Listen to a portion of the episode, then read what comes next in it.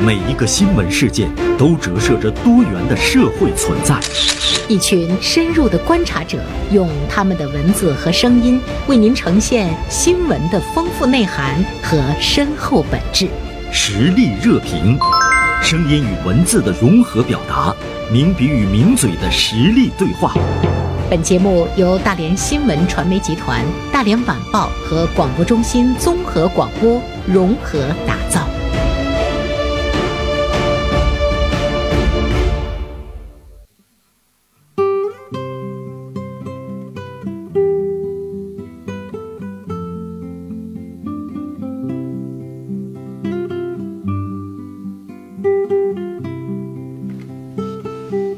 长花是什么事情让你呢去关注到药房的这个流量的问题？嗯，呃，也是因为这个最近呢，有时候买点药啊，嗯我就发现了这样一个一个情况，包括最近的一个热搜啊。嗯那么这个热搜呢，也是当下呃药房存在的问嗯题，因为药房毕竟跟这个老百姓的这个生活嘛息息相关。那么这个是个什么事儿呢？最近一个顾客去这个叫老百姓大药房啊，这个旗下的一个这个药店吧嗯啊，去买药去。付款的过程中，哎，发现结果他这会员的姓名呢，写的叫什么叫畜生哦，这太过分了！啊，写的叫畜生。他没把药砸在对方人的哎对呀、脸上。所以说这个顾客就非常恼火。是是，思来想去是什么原因呢？嗯他就想，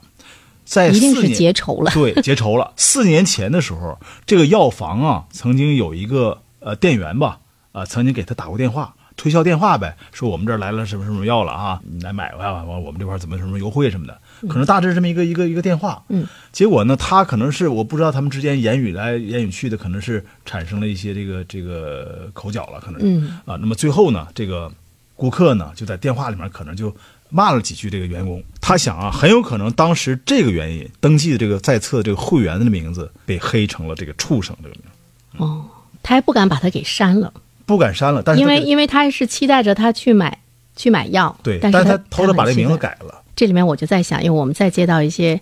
呃你觉得是那种骚扰的服务型推销的电话的时候，态度要好一些，嗯，要不然他给你名字改了，你就你都不知道， 你知道吗？你都啊就不知道他对对这种侮辱性的这个标注啊，是畜生，他对也是正好赶上这么这么一个事儿，一下发现他这名字是这么嗯做做的备注。对。其实我们要反过来想一个问题，就是说，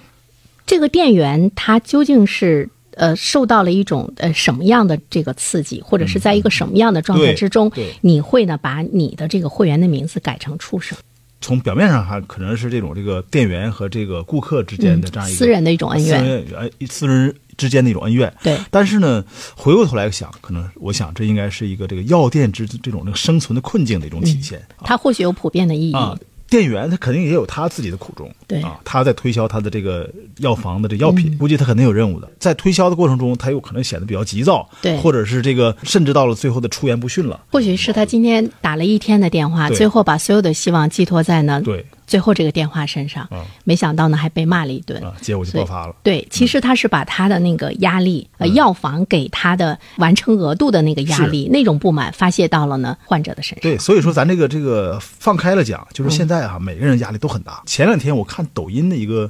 一个视频，一个快递小哥，快递小哥最后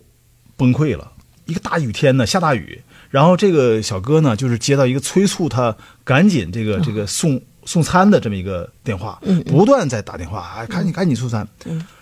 两分钟如果不到的话，就给他差评。哦嗯，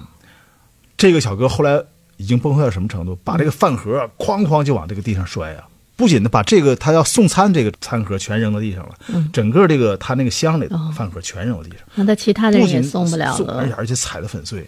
就说啊，说我不干了，不干了嗯啊，我还不如打工去呢啊，我还不如到工地去干活去呢，搬砖去呢。因为一个差评，很可能他这一天都白干了。对对所以说我觉得哈，可能就从这一点来看，就是说这个药房的这个员工啊，也是有他的苦衷的啊嗯对。那么他们之间的这种这个跟顾客之间这种矛盾呢，嗯实际上反映了实际上这个药店生存的矛盾、嗯啊，就是这个药房的这种这个这个服务的问题啊，对它的生存的问题。对，其实呢，药房它也在内卷，是吧对？对内卷就是它的而且卷得竞很争厉害卷得很厉害对。呃，比如说我们住的这个小区门口，你就会看到对药房特别多。对举目望去，我怎么觉得到处都是药是房？，呃，有一个统计的数字哈，当然这个数字也不是说最近的数字，但从这个数字上我们能看出一些端倪啊。国家药品监督管理局发布的呃统计报告，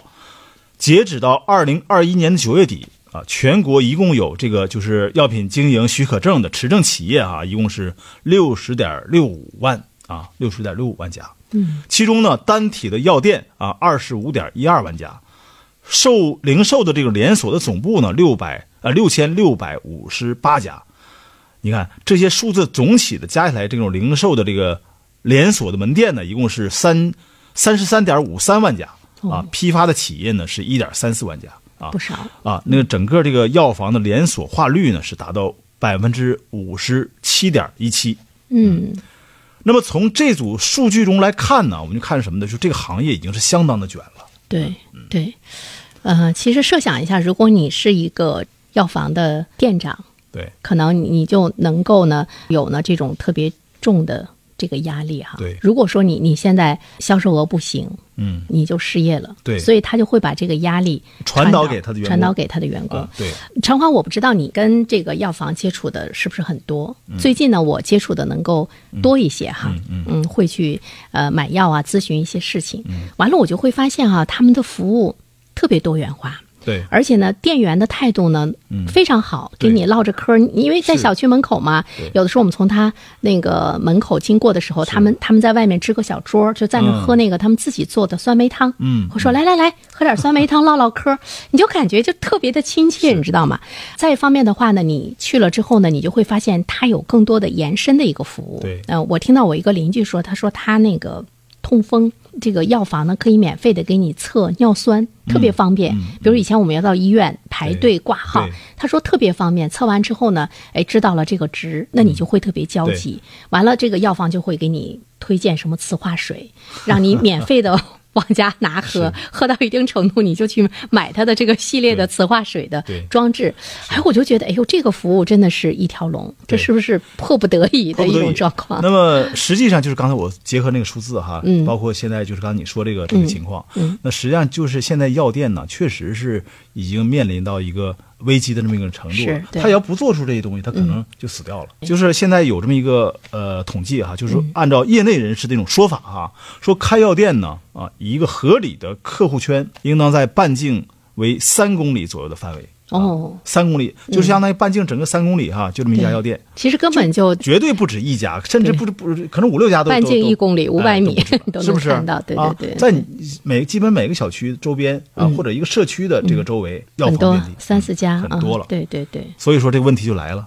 说你在这个三公里的这个客户圈内，一家药房嗯啊，怎样增加这种客户的粘性啊，让周边的老百姓呢都用脚投票，嗯哎，推开你家的这个店门啊，到你家去买药去，怎么能做到？嗯我觉得这个吧。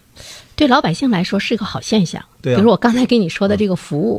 大家可以哎给大家量血压呀什么什么的是，这个服务很到家对，很方便。另外还有呢，我还听到我一个朋友说，说这个药啊，我就是咨询了周围好几个大药房，价格不一样，嗯比如说这盒药，呃，他卖三十二，我就说怎么卖这么贵？旁边的那对啊个药店可能卖比比你那个少一百少一块钱呢，嗯对是对，怎么不样少好多说二十八，他就可以随便说个数据， 啊完了说啊是吗？那我也买二十八， 这你就很难想象。比如说以前你到药店去买药，嗯你想到过讨价还价吗？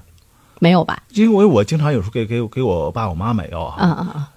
有的时候很多情况是 这样的，那个我在这个药店买药呢，这边电话打过来，让我让我汇报嗯啊多说少哎钱这个药多少钱？嗯他因为他经常买药嘛，他他嗯知道普遍的价钱是多少对。我说可能三十二块钱嗯，他说不行啊，这你把电话给那店员说那个什么 说这这讨价还价。说这个这个你这不能卖这么贵啊，三十二块钱，人嗯家旁边的药店都卖二十八呢啊。对，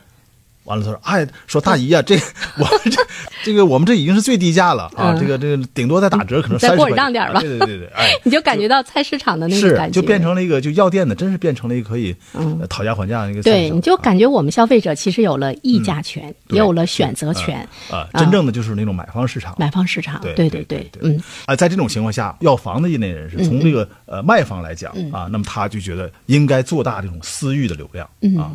哎，嗯你说这个私域怎么去理解？就是离你越近的，哎，对，对嗯就是离你越近嘛，离你越近点，你把这点给做足就行了。私域肯定是跟公域是是相对的嘛，对啊，对公域肯定是指这个京东啦、对嗯什么淘宝啦、拼多多啦，啊，这类似这属于公域的平台。对，那么如果把这些公域的平台打作这个比作这种大江大河的话，嗯啊，那么私域呢，可能就像一个小池塘一样。那么我的任务呢，就要把这个小池塘给做的这种流量呃更满一点儿。其实你要对周围的这个居民要了如指掌，对了解他的各种各样的需求，甚至于对哪个老年朋友他平时有有一些什么样的，你都应该楚。清楚的，对，对那他就会觉得，哎呦，你得做的非常精准， 对啊，精准到人 了，是啊是是，你比我孩子对我还了解还了解，是你看啊，这个现在这个很多药房啊，他做这个私域呢，嗯、我们能想到的都是这样的，哎，这个微信群、嗯啊。定期呢，可能发一些什么药品哈、啊我这对个对周又这店里又来什么新药了，对嗯啊，这价钱怎么怎么优惠、啊，公众号啊促销啊、积分这种兑换啊，会员打折、等等了，嗯，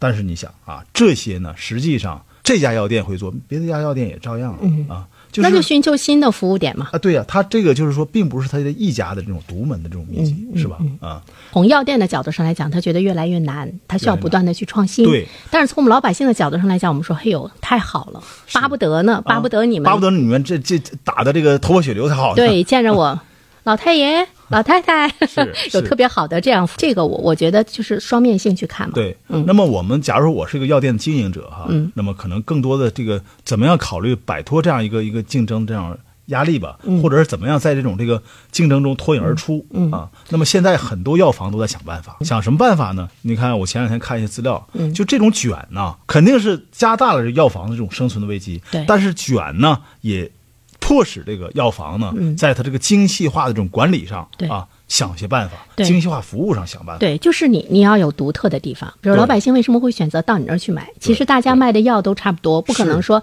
你这儿卖的药别的地方没有对。那其实呢，唯一不同的那就是人嘛，你对嗯你的这个呃服务人员的这个服务态度。对服务的方式对，服务的这个内容，那对就是在服务上去对去找你的创新点。所以说，你看现在哈有一些新兴的，就是说这个现在一些药房呢，嗯，采取了这种叫异业服务啊，异业合作，嗯，在异业合作上下功夫，哦嗯啊，这个拓怎么展这理种解这个生存空间，嗯，就说什么意思呢？它这个所谓的异业啊，就是指啊这个在经营主体内嗯啊，横向的跟其他行业合作，哦，横向就是我是卖药的，嗯但是呢，我和跟他一些相关联的这些行业啊，嗯比进行如合作比如说像我刚才说，他卖那个磁化水，哎对对对你对身体也有健对健康也有用，对他把这个再给引入进对来。你比如说还有这个什么这个体检机构嗯啊嗯，嗯体检的啊，对对体检机构对完了对可能跟这个药药房直接有有对接的，嗯嗯嗯商超嗯啊，对，外卖的平台对嗯是吧？等等了，那么这商超些以前就有，是不是商超以前就有，它出现了很多违规的经营，就是对你拿这个医保卡可以买